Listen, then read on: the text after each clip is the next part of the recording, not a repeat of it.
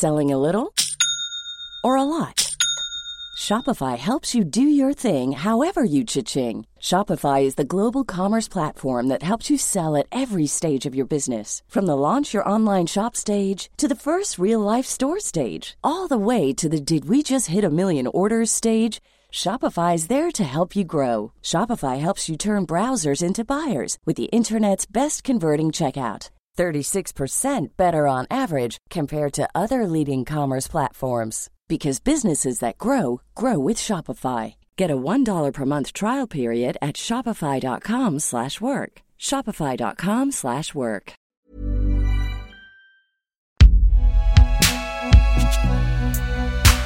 Binge Audio présente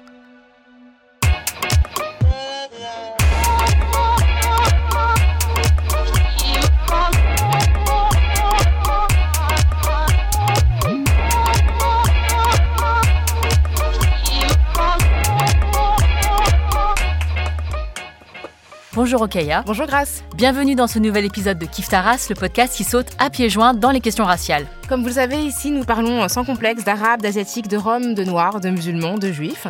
Et aussi, comme vous le savez peut-être, dans Kif Taras, on vous partage souvent des ouvrages que nous avons appréciés, qui nous ont touchés dans nos émotions, qui nous ont portés dans nos réflexions. Ils sont souvent classés par type, essai ou fiction, journalisme ou écriture créative, d'après une histoire vraie ou d'après une histoire fausse, qui sonne très vraie. Ces catégories rigides sont parfois floues et ce sont parfois les mêmes personnes derrière, portant des casquettes avec des étiquettes différentes. Cueillir les histoires, les mettre en récit, leur donner une forme, c'est le sujet de cet épisode de Kif Taras.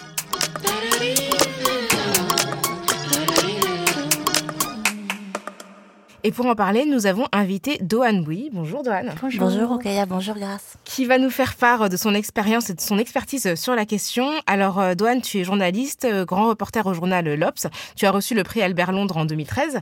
Une enquête autobiographique, Le silence de mon père, est parue en 2016. Tu es aussi euh, scénariste de bande dessinée et tu es écrivaine. Tu viens de publier La Tour, un ouvrage de fiction qui est paru en 2022.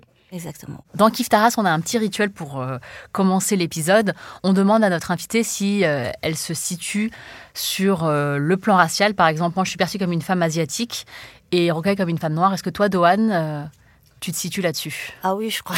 J'ai pas trop d'envie de quitter là-dessus. Je me situe comme une femme asiatique. Même si souvent on me dit mais je ne te vois pas du tout comme une femme asiatique. ah bon?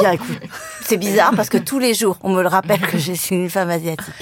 Et euh, cette prise de conscience, elle a été. Euh, cette prise de conscience, c'était depuis toujours parce qu'en fait euh, j'ai grandi au Mans euh, dans la Sarthe et euh, pendant toute ma scolarité j'étais la seule d'origine étrangère donc en fait j'ai très vite pris conscience que ma tête n'était pas comme celle de mes de, de mes camarades avec évidemment toujours cette espèce de parce qu'on est très conformiste quand on est petit donc j'avais toujours cette volonté de regarder dans la glace et d'espérer voir quelqu'un de blond aux yeux bleus dans blonde aux yeux bleus comme les petites filles modèles dans la comtesse de Ségur euh, voilà, comme les princesses dans les livres. Donc euh, j'étais fascinée en fait par l'univers de mes camarades et j'ai très vite pris conscience de cette euh, altérité-là. Alors Dohan, tu as reçu la récompense la plus prestigieuse du journalisme francophone, le prix Albert Londres en 2013 pour un reportage nommé Les naufragés du rêve européen sur entre guillemets les fantômes du fleuve, des migrants qui chaque nuit tentent de gagner clandestinement l'Europe en franchissant la frontière entre la Turquie et la Grèce. Dans ton livre Le silence de mon père, tu racontes comment la vocation de journaliste n'a pas été encouragé euh, par ta famille, malgré un parcours scolaire euh, très très honorable, notamment dans un établissement secondaire euh, privé au Mans, où votre famille, comme tu viens de le dire, était les seuls asiatiques du coin. Tu évoques un sentiment d'imposture. Je te cite Je suis journaliste, mais aujourd'hui encore, je peine à y croire. Ce n'était pas un métier pour moi, enfant d'immigré. Je fus à la fois sidérée et ravie de voir pour la première fois mon nom en bas d'un court article. Moi, écrire dans un journal, moi qui n'avais jamais lu Le Monde, quand je fus recrutée à l'Obs, je prétendis que mes parents y étaient abonnés depuis toujours et je cachais qu'ils avaient toujours voté Chirac. Ce détail qui me semblait malvenu dans un journal de gauche. Comment tu as navigué euh, entre tes attentes familiales et sociales pour en faire euh, ton métier aujourd'hui? Alors c'est vrai que mes parents auraient souhaité plutôt que je sois ingénieur ou médecin, enfin que j'ai une carrière plus euh, prestigieuse à, leur, à leurs yeux et pas raconter des histoires, ça leur semblait pas quelque chose de bien. Et puis en plus, je pense que de toute façon, c'était difficile de me projeter dans ce type de métier. C'est-à-dire que euh, moi, j'ai beaucoup lu quand j'étais petite parce qu'en fait, euh, j'étais une, gamine assez, je pense, solitaire. Donc je, je suis beaucoup construite par la lecture. Et je pense que cette fameuse identité française que je poursuivais comme un rêve, enfin, donc cette identité de personne blonde aux yeux bleus, on pourrait dire, je la poursuivais dans les livres. Puis en fait, je voyais pas trop dans ces livres de, de récits qui nous, nous ressemblaient. Donc moi, j'ai été obligée en fait de, de me projeter tout de suite dans cette ailleurs, qui était cette espèce d'identité française fantasmée. Et du coup, j'avais l'impression qu'en fait, euh, d'abord les livres, il n'y avait pas des gens comme euh, mes parents, comme nous. Et puis en plus, les gens qui les écrivaient, ce n'étaient pas des gens comme nous. Donc en fait, c'était doublement un monde qui euh, m'était interdit. Euh, donc c'est vrai, je me rappelle très bien du premier article que j'ai écrit. Rien que le fait de voir mon nom, en fait, rien que le fait de signer, ça me semblait quelque chose d'incroyable, en fait, d'écrire donc en français. Alors le français, j'ai un rapport compliqué parce que c'est évidemment, c'est ma langue. Aujourd'hui, c'est la langue que j'habite. Mais ce qui est très étrange, c'est que quand je suis arrivée à l'école, je ne parlais pas français. Quand je suis arrivée en maternelle, je parlais pas français. Ma langue maternelle, c'est le vietnamien. Et je me rappelle, donc mes premiers souvenirs, ce sont des souvenirs où je cherche des mots en français. Enfin, c'est, c'est cet âge où, quand on a 3-4 ans, c'est les premiers souvenirs. Et je pense que c'est les premiers souvenirs parce que vraiment le langage, il se, tout ça se met en place. Donc j'ai vraiment souvenir de chercher mes mots en français. Ce qui me semble aujourd'hui totalement fou puisque j'ai oublié ma langue maternelle. Donc il y a eu un processus quand même de d'assimilation qui est allé jusqu'au point où j'en ai oublié ma langue maternelle et j'en parle avec autant plus de de facilité aujourd'hui que ça a été une très longue conquête pour moi enfin ça fait euh, je sais pas des années et des années à chaque fois que je vais au Vietnam je me dis oh là là je parle pas vietnamien je ressors la méthode assimile alors je parle vietnamien je parle un vietnamien tu vois, le, vietnamien qu'on parle à la maison, c'est-à-dire euh, vietnamien manger, dormir. Donc, c'est très, très limité comme vietnamien. Et chaque fois, j'essaie d'apprendre. Et chaque fois, je bloquais, je n'y arrivais pas. Parce que je pense que quand c'est ta langue maternelle, c'est quelque chose. Euh, tu te dis toujours que tu arriveras jamais à la parler assez bien. Et ça charrie trop de choses, en fait, par rapport à ton identité. Donc, donc je pense que c'est pour ça que tu bloques. Euh, il y a quelqu'un qui a écrit un livre, un, Nabil Wakim, là-dessus, qui s'appelle La Rapport tous, qui m'a beaucoup touché parce qu'il raconte ça. En fait, je crois que c'est une expérience hyper commune à, tout euh, ce qu'on on appelle, les, je sais pas pourquoi, les immigrés de la seconde génération, comme si on allait être immigré jusqu'à la fin de génération. Enfin, en tout cas, les parents qui sont exilés et ceux qui sont nés en France, ceux qui viennent après, où il y a cette espèce de truc où, avec euh, les langues maternelles, où on, les a un peu mises de côté et parfois oubliées. C'est très compliqué souvent, à nouveau, de, de les conquérir donc j'ai mis vraiment des années et des années avant de réussir. Et en fait, je, il y a un an, j'ai eu un déclic et je me suis remis à apprendre le, le vietnamien, à reconquérir cette langue.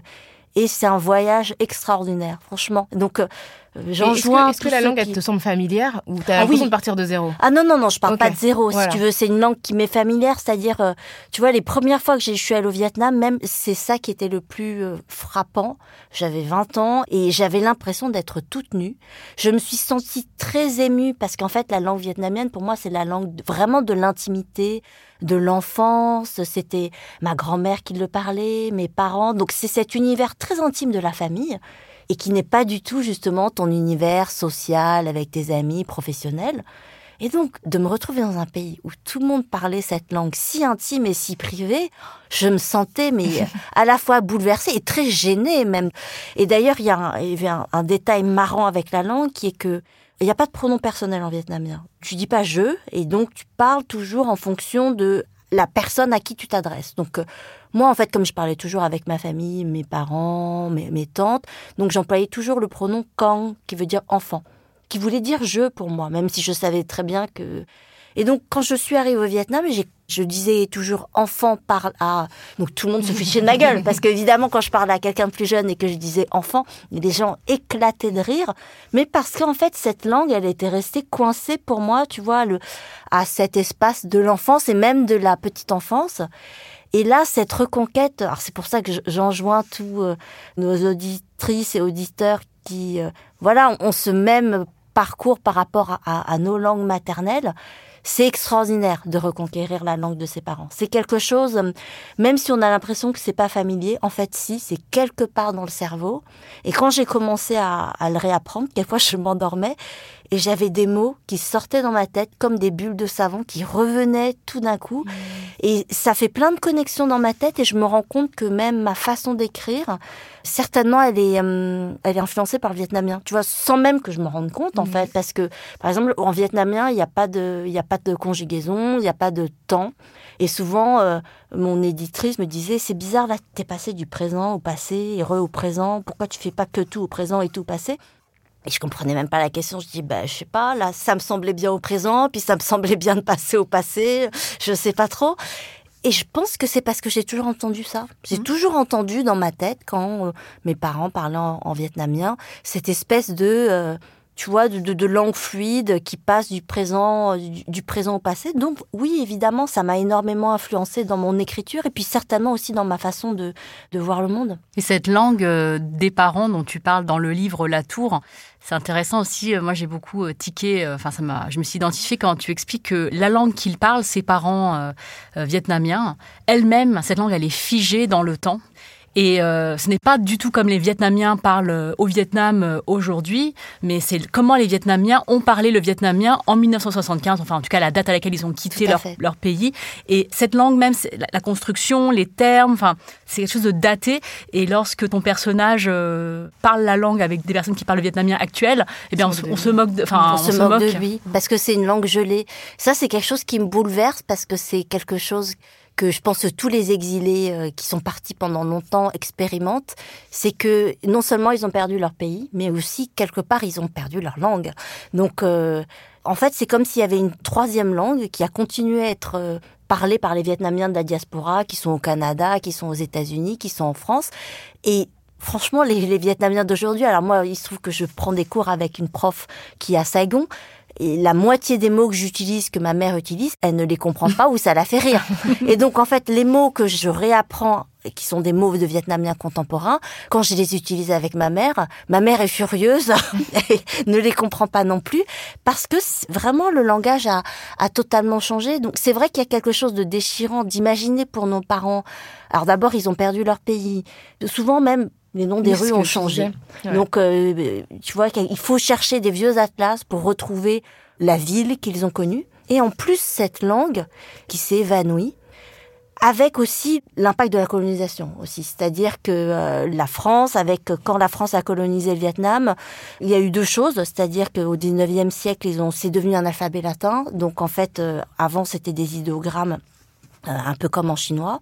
Donc aujourd'hui, je sais pas, je dirais que c'est que les érudits qui arrivent à lire le nom, cette langue en, idéogramme, ce qui veut dire quand même quelque chose d'assez euh, fort, ça veut dire que les gens qui vont dans leur, au cimetière, ils n'arrivent pas à lire ce qui a marqué sur les stèles de leurs ancêtres. Donc en fait, ça déjà, tu as une première coupure avec euh, la langue et l'héritage.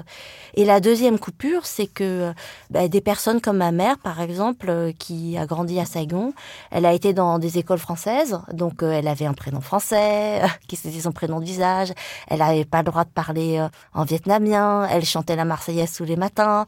Et du coup, en fait, le vietnamien a toujours été un peu une langue, tu vois, la langue du peuple. Pour elle, la langue pas, elle a lu que de la littérature en français. Et donc son vietnamien, alors je pouvais pas trop m'en rendre compte avant d'apprendre le vietnamien, avant de me rendre compte des mots, etc., etc.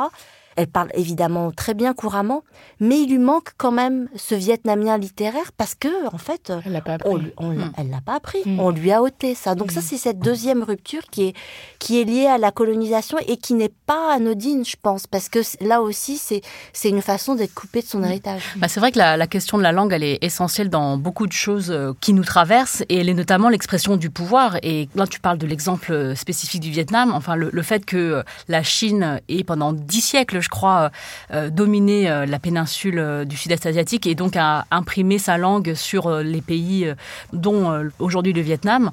Et ensuite, qu'il y ait d'autres puissances extérieures qui ont été présentes et qui ont transformé aussi la langue du fait que, comme tu dis, les personnes, les Vietnamiens ont été dépossédés en fait d'un attribut essentiel de leur culture et qui aujourd'hui en fonction de la langue que tu parles et de ce que tu sais lire, on sait exactement euh, quelle période de ta vie, enfin quelle période du pays tu, tu, relèves. Quoi.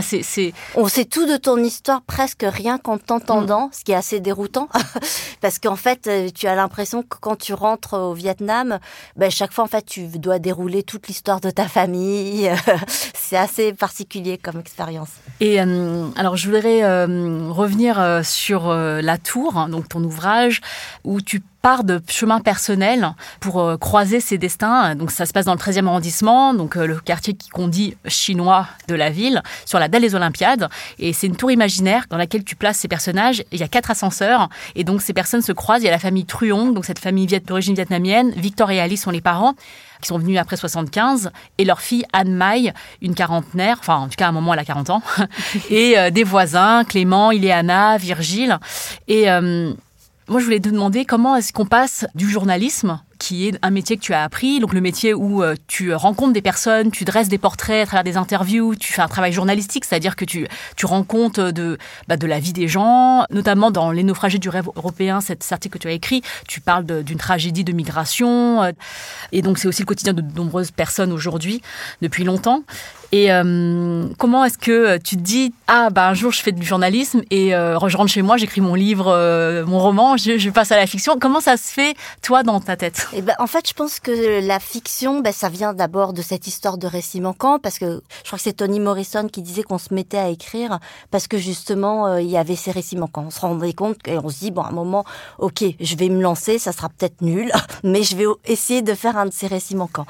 Pourquoi la fiction? Parce qu'en fait, quand tu es journaliste, tu, le réel s'impose toujours à toi, et déjà c'est limité dans le présent. Et là, moi, c'est vrai que mon roman, il se termine en 2045, donc j'avais envie de pouvoir suivre mes personnages sur très longtemps jusqu'à voilà 2045, donc ce que je ne fais pas évidemment dans mes articles. Et aussi, je voulais pouvoir faire croiser plein, plein, plein de destins très, très différents, ce que je n'aurais pas pu faire avec le réel. Enfin, si, ce que j'aurais peut-être pu faire, mais ce qui m'aurait pris plusieurs vies en fait avant de le faire. Et là dans l'imaginaire tu peux le faire tout de suite. Et c'est vrai que euh, alors ce roman il est parti d'un point de départ assez euh, bizarre. Il est parti de ce fameux personnage Clément qui se prend pour le chien de Welbeck et qui est obsédé par le grand remplacement et donc qui est euh, très raciste et qui en fait me détesterait, vous détesterait, détesterait tout ce que nous représentons, euh, ce grand remplacement. Et en plus le livre est, sorti en pleine campagne électorale qui était quand même assez euh, terrible. J'avais envie de comprendre en fait ce, mécanisme de euh, qui amène à cette détestation en fait de l'étranger, de l'autre, parce que c'est quelque chose, je pense, qui aussi me m'interroge, me fascine, me fascine au sens j'ai envie de le comprendre, que ce soit en tant que romancier ou en tant que journaliste. On a envie de, comprendre ce qui nous est le plus étranger. Et donc, en fait, bizarrement, c'est pas du tout parti de la famille Truon, qu'on pourrait dire, qui m'est plus familière. C'est parti de ce personnage qui pourrait sembler le plus lointain de moi, mais que, que j'ai fait, euh, voilà, grandir dans la Sarthe et où j'ai injecté aussi beaucoup de choses de moi, notamment tu vois, cette obsession pour l'histoire, la généalogie, euh, c'est quelque chose que j'avais très très fort quand j'étais petite, parce que justement, j'avais l'impression que nous n'avions pas d'histoire. Voilà, en tant Mais tu t'intéressais comme lui à l'histoire euh, justement de la Sarthe, du Mans euh, et des châteaux. tu vois, oui, c'était vraiment grotesque, je sais. mais, j'étais obsédée par les histoires de de ducs, de rois, de princesses, pourquoi? Parce qu'en fait, j'adorais tout ce qui était arbre généalogique, je l'avoue. Parce que justement, dans les arbres généalogiques, tu peux remonter des siècles et des siècles avant. Et donc, de savoir qu'il y avait des gens qui étaient capables de remonter leur famille jusqu'au Moyen Âge, c'était quelque chose qui me fascinait totalement. Et donc, quand j'étais assez jeune, j'ai lu par exemple les Mémoires de Saint-Simon.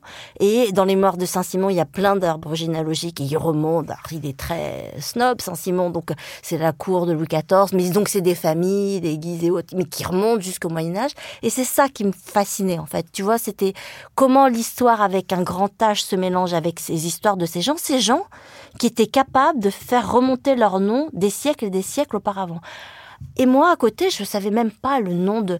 Enfin, pour plein de raisons, parce que les, noms changent, les noms... Euh, et que, par exemple, mes grands-parents, je les appelais... Ben, moi, moi, enfin, voilà, grand-père... Je ne connaissais même pas les noms de mes grands-parents. Ça, veut dire euh, grand-père de l'intérieur et de l'extérieur pour les familles, enfin la famille de ta mère, de ton père. Exactement. Je comprenais même pas comment s'appelait mon père, parce qu'en en fait, son prénom c'est Anzom, mais prononcé en, avec l'accent du sud, c'est Yom. Et les Français l'appelaient Zoom, donc ça n'avait rien à voir. Donc je n'arrivais même pas à savoir ah, comment les prénoms, c'est un vrai mon père s'appelait. Puis en plus, tu parles de la manière dont les dénominations sont liées au patronyme des parents, et du oh, coup, ça correspond pas à la manière dont on nomme les, tout à fait. les enfants. Euh. Même dans la famille, on, va, on allait l'appeler oncle numéro 1, oncle numéro 2. Donc déjà, rien que le, nom, le prénom, ça voulait rien dire pour moi. Et donc, voilà, quand je voyais cet autre univers où il y avait cette histoire, oui, ça me fascinait. Donc, euh, parce que de façon totalement erronée, j'avais l'impression que nous n'avions pas d'histoire, et aussi parce que je pense qu'il y a hum, on est habitué en fait à ce qu'il y ait un centre, euh, un regard euh, occidental qui est un peu le centre de tout et qui, euh, voilà, on va dire que c'est le, baromètre pour toute la littérature, c'est le baromètre pour toute l'histoire et, les autres histoires sont périphériques, donc sont on va les connaître beaucoup moins parce qu'il y aura moins de matériel pour les connaître et elles vont nous sembler marginales et périphériques. Et moi, c'est même pas qu'elles me semblaient marginales et périphériques, c'est qu'elles n'existaient tout simplement pas. Donc, oui, j'étais euh, parce que je pense que je recherchais tout simplement des racines. Et il m'a fallu du, temps hein, pour trouver ces racines. Mais à cette époque-là, je recherchais des racines et donc euh, je les cherchais ailleurs. Eh bien, on va te retrouver tout de suite, Dohan, mais avant, on fait une petite pause. Even on a budget, quality is non-negotiable. That's why Quince is the place to score high-end essentials at 50 to 80% less than similar brands. Get your hands on buttery soft cashmere sweaters from just 60 bucks, Italian leather jackets, and so much more. And the best part about Quince, they exclusively partner with factories committed to safe, ethical, and responsible manufacturing. Elevate your style without the elevated price tag with Quince. Go to quince.com slash upgrade for free shipping and 365-day returns.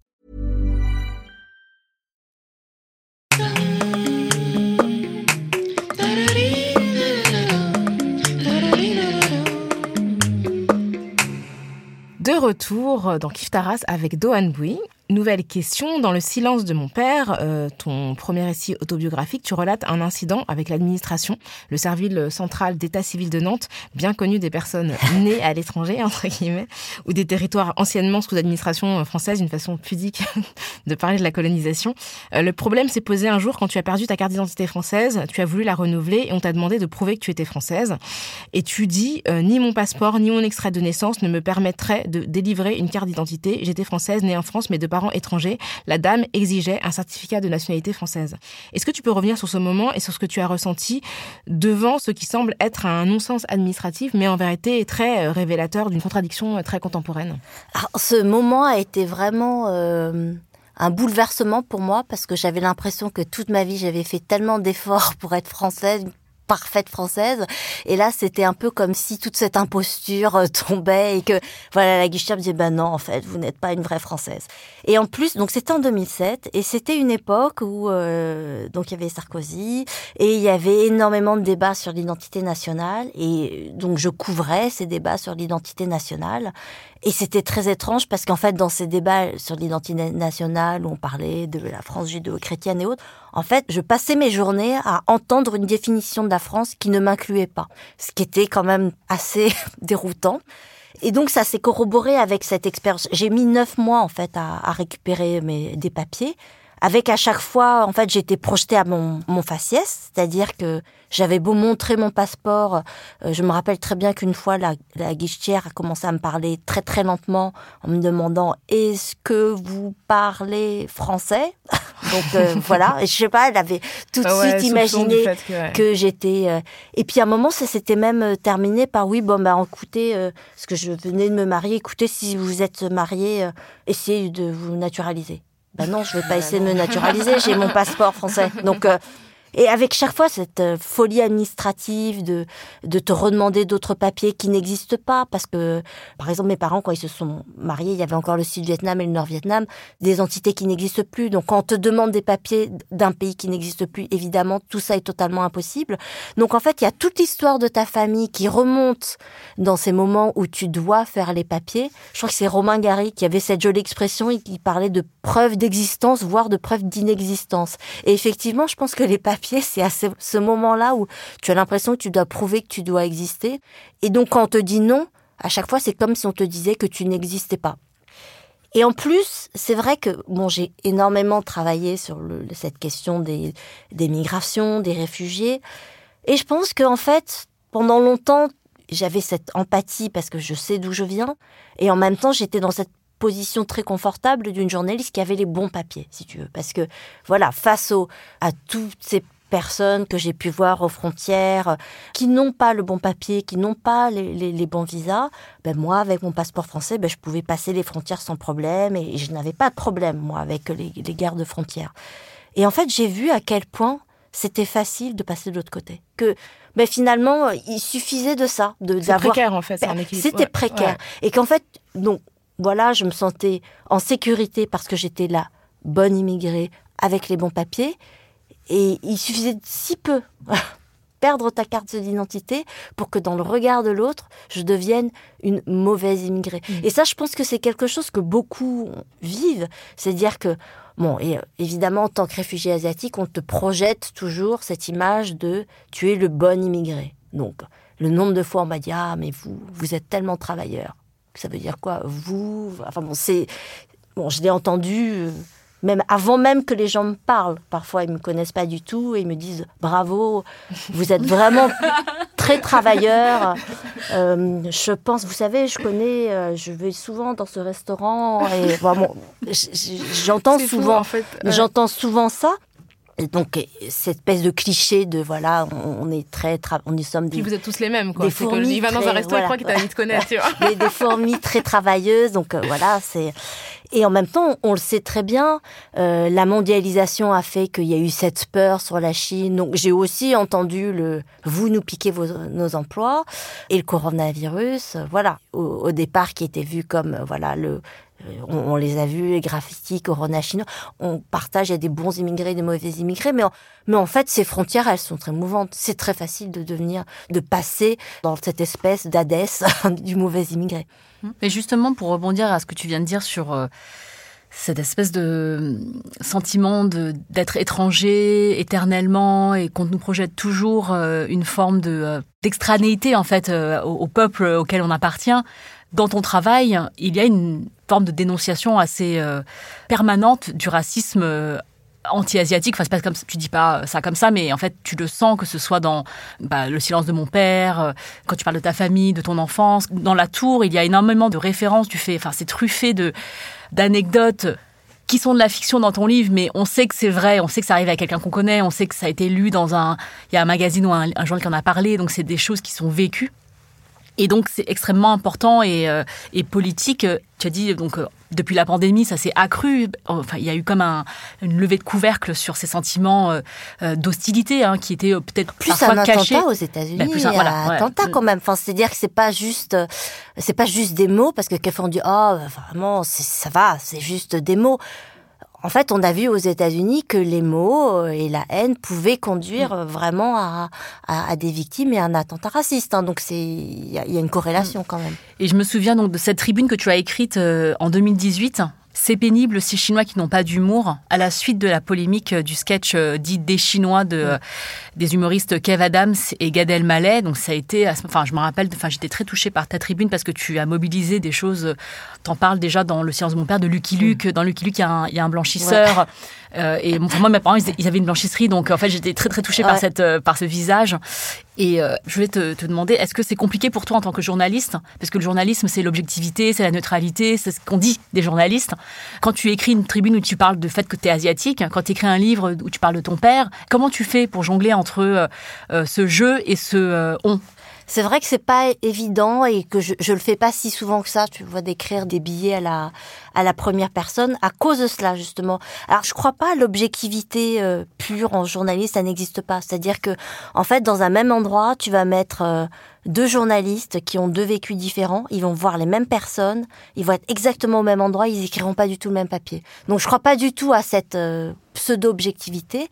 Mais en revanche, alors c'est vrai que si j'évite d'écrire trop en billet en jeu, c'est pour une raison très simple, c'est que comme je veux pouvoir euh, continuer à parler à des personnes qui me sont très étrangères, des suprémacistes, des néo-nazis, des... parce que j'ai envie de comprendre ça.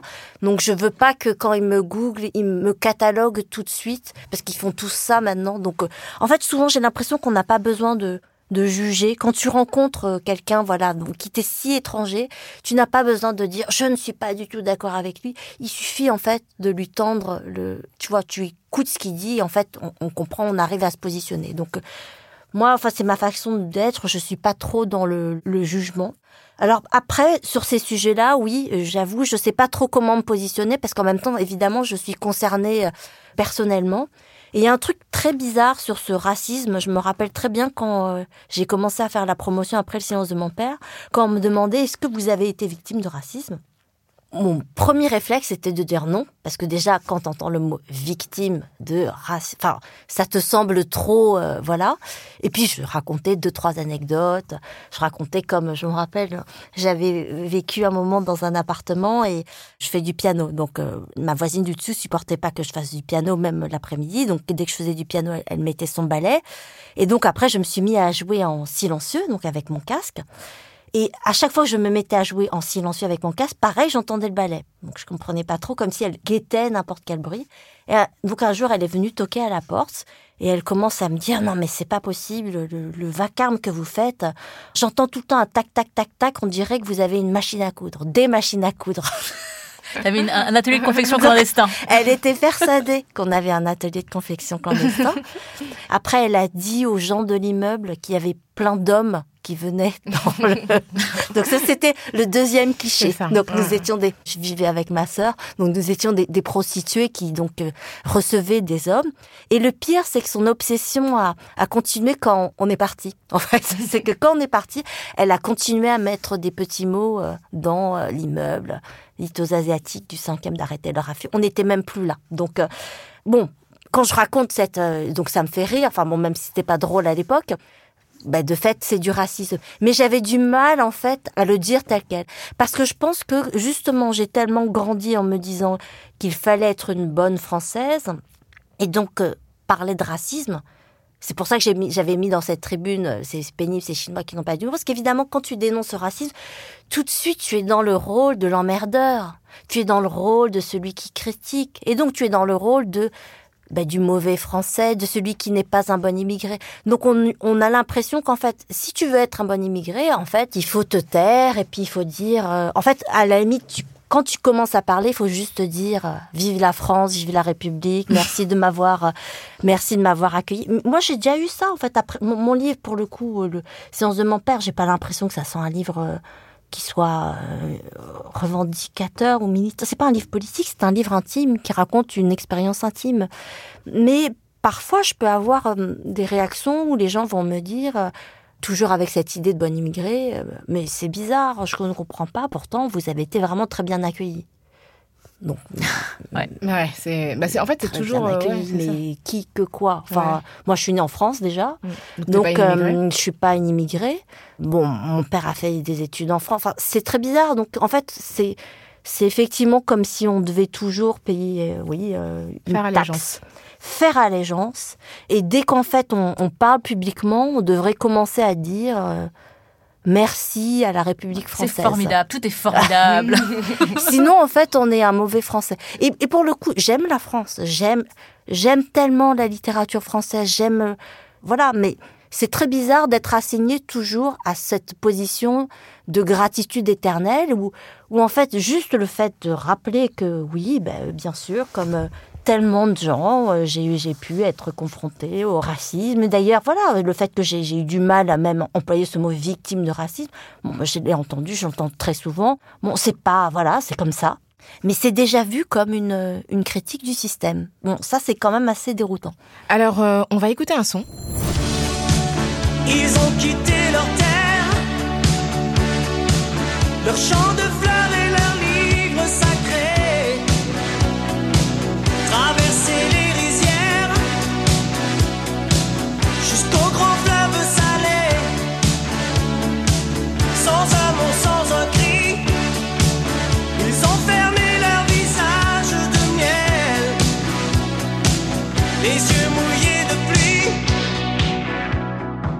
Alors, c'est un plongeon dans le passé en 1985 avec le groupe euh, Gold et Plus près des étoiles. Alors, Dohan, je respecte énormément ton travail. J'ai lu ton livre avec attention, mais l'information qui m'a le plus coaché, c'est ce dont parlait cette chanson de Gold que j'ai entendue. Je savais pas du tout que ça parlait. Mais moi non plus, je savais ça. pas. Et donc, j'ai halluciné. Je pense que c'est vraiment. Alors, je vais citer Dohan, lui, dans son livre La Tour. Donc, un groupe toulousain s'aventura à évoquer les boat people avec la chanson Plus près des étoiles, sortie en 85, la même année qu'Éthiopie. Donc, c'était un thème récurrent, a priori. Ça, c'est de ça, sauver les gens note. euh, qui souffraient dans d'autres pays. Le groupe Gold évoquait des visages de miel qui, sans un mot, sans un cri, sans amour, sans un cri, avaient traversé des rizières et des villages brûlants. Voilà. Donc, Mais euh, je, franchement, j'ai halluciné parce Non, mais que moi, j'avais jamais compris. Moi non moi, plus, je- j'avais jamais compris. En plus, c'est assez gay comme. euh, Je veux dire, il raconte une tragédie sur un petit Oui. ton un petit peu enjoué. Je l'ai découvert après, en fait, parce que je m'étais dit, il n'y avait jamais eu de, de chanson sur les boat people. Je me suis posé la question. Et là, je regarde, et là, je tombe sur. ce- Je me rappelais de cette histoire, mais j'avais jamais entendu les visages de miel. Après, c'est vrai, peut-être parce que je ne me- m'identifie pas, au visage comme de miel. visage de Je miel. ne comprends pas. Non, mais c'est ce que tu dis. Tu dis personne ne hélait jamais quelqu'un en, appelant visage de miel. Personne n'est jamais. Citron, j'ai eu le droit. Enfin bon, plein de choses comme ça. D'ailleurs, c'était plus souvent citron que miel. Donc là, miel, je dois avouer que dans les métaphores alimentaires, il y avait une certaine créativité de, de- de la part de, de Gold. Et c'est vrai qu'après, j'ai regardé toutes ces chansons. Et c'est marrant, hein, il y avait beaucoup de métaphores alimentaires. Tu vois, sur. euh, où il y avait couleur café, pain d'épices. Euh, C'est vrai que souvent, j'ai remarqué que ces histoires de couleur de peau étaient, étaient liées à des métaphores alimentaires. Je pense qu'on pourrait faire une espèce de classification. Ouais, de- on pourrait ouvrir une- sacré, une boutique de glace. salé, sucré. Et, et donc, quand tu parles de donc ce tube de l'époque, tu parles des parents euh, truands dans la tour euh, Melbourne. Et donc, à la fois dans la tour et dans le silence de mon père, il y a une place pour ces parents, donc euh, dont parle Gold, c'est-à-dire euh, qui viennent de loin et qui sont euh, donc déracinés. Et je voudrais citer des extraits du silence de mon père qui m'avaient beaucoup marqué et qui, je pense, expliquent beaucoup de choses dans chez les parents réfugiés d'une manière générale. hein, je- je- et tous immigrés, réfugiés. Tu dis, dans l'exil, un père n'a plus de gloire. On lui a coupé les ailes, comme l'albatros de Baudelaire. Il s'effondre, il n'est rien, et quand il se relève, il est l'homme qui se bat contre des moulins. On ne le comprend pas. On le toise de haut. Il rentre, harassé par le travail, presque un étranger dans sa propre maison. Il ne peut plus raconter des histoires à ses enfants, ils ne comprennent plus sa langue. Et tu dresses aussi un portrait des mères, et qui, que je trouve extrêmement juste aussi. L'exil, au contraire, galvanise les mères. Elles se jettent dans le combat avec férocité, avec hargne et ardeur. Elles ne vivent plus que pour leur progéniture. Elles se fichent bien que leurs enfants soient fiers d'elles. Elles seront fières pour deux, pour trois, pour mille. C'est comment est-ce que l'exil traite les parents? C'est-à-dire qu'est-ce que l'exil retire comme dignité en fait euh, au père dans cet univers euh, aujourd'hui, euh, enfin depuis longtemps, où on lit la masculinité avec euh, le, pouvoir, la force physique. D'ailleurs, c'est Borette une professeure d'histoire de l'art et culture visuelle du sud-est asiatique à l'université de Santa Cruz, qui a écrit sur le trauma intergénérationnel cambodgien et qui parle du, du fait que les, les corps des hommes euh, cambodgiens a été pénétré par l'ultralibéralisme capital, du capitalisme. Et donc, en fait, ces corps étaient associés traditionnellement au pouvoir militaire, euh, avec la domination sexuelle, le travail de la terre et de subvenir aux besoins de la famille. Et que donc, en fait, la, la pauvreté aujourd'hui, dans ce monde de masculinité monétaire, elle appelle ça, en fait, ils sont incapables de nourrir leur famille et incapables d'être au sens euh, traditionnel. Et donc, c'est vraiment ça que tu, on, retrouve nos pères amoindris, en fait, par ce parcours qui leur a retiré euh, ce qui faisait qu'ils pouvaient subvenir aux besoins de leur famille et les mères qui ont compensé en fait cette euh, la place qui est laissée en faisant le double pour donc sacrifier ce qu'elles avaient donné à leurs enfants et donc c'est vraiment quelque chose qu'on retrouve dans beaucoup beaucoup de familles qu'elles soient asiatiques ou pas d'ailleurs hein, cette image des parents Oui, parce qu'en fait, on vient de sociétés patriarcales, je pense. Donc, dans des sociétés patriarcales où le père, c'est celui euh, qui transmet le nom, euh, un lieu, une maison, tout ce genre de choses. Donc, en fait, ces sociétés patriarcales, elles vont aussi avec le fait de ne pas bouger, en fait, de rester, d'être enraciné dans un lieu. Et donc, le père qui a cette, euh, tout ce rôle symbolique-là, effectivement, quand il il est obligé de quitter son pays. Il peut même plus faire ça. Il peut plus transmettre. La ligne de transmission a été complètement brisée. Surtout qu'au au Vietnam, il y, a, il y a tout ce truc où le fils, le père doit rendre hommage aux ancêtres, mais au sens même euh, voilà, de lieu, en fait. L'hôtel des ancêtres, il va pas bouger, quoi. Alors que la, mère, bah, les femmes sont toujours là pour euh, le care, comme on appelle le soin. Donc, euh, bah, finalement, quel que soit euh, l'endroit où elles vont être, elles vont continuer à être dans le soin et dans cette espèce de, de sacrifice. Et donc, peut-être qu'effectivement, elles vont je ne sais pas si on peut dire elles vont mieux s'adapter, puisque ça veut dire aussi beaucoup de souffrance, de sacrifice. Mais en tout cas, c'est ce que j'ai souvent vu. Elles ne vont pas se permettre euh, d'être dans la nostalgie d'être dans le, regard en arrière, parce qu'en fait, elles n'ont pas le temps. Merci beaucoup, Doane. Malheureusement, on doit s'arrêter là. On aurait bien aimé continuer. Il y a tant de choses à dire euh, sur ton travail et sur ta perception euh, des conséquences multiples de ces vies d'exilés. Donc c'est la fin de ce numéro de Kif Taras où nous avons eu la joie de recevoir Doan Bui. Son dernier ouvrage, La Tour, est disponible aux éditions euh, Grasset. N'hésitez pas à nous faire part de vos opinions sur l'échange que nous venons de mener. Si vous avez des commentaires, des questions, des expériences à partager. Si vous êtes choqué, si vous êtes concerné, n'hésitez pas. Écrivez-nous à à binge.audio ou contactez-nous sur les réseaux sociaux avec le hashtag Kiftaras ou nos comptes at Kiftaras sur Twitter, Facebook, Instagram. Kif Taras est un podcast produit par Binge Audio. La prise de son est aujourd'hui assurée par Elisa Grenet. La réalisation est signée Adèle Itel El Madani. Merci à Naomi Titi pour la production et l'édition. Et merci à Jeanne Longini et à Lise Niederkorn pour la communication et la présence sur les réseaux sociaux. On se retrouve dans 15 jours pour une nouvelle plongée dans les questions raciales. Merci Grace. Merci Rokaya. Merci, merci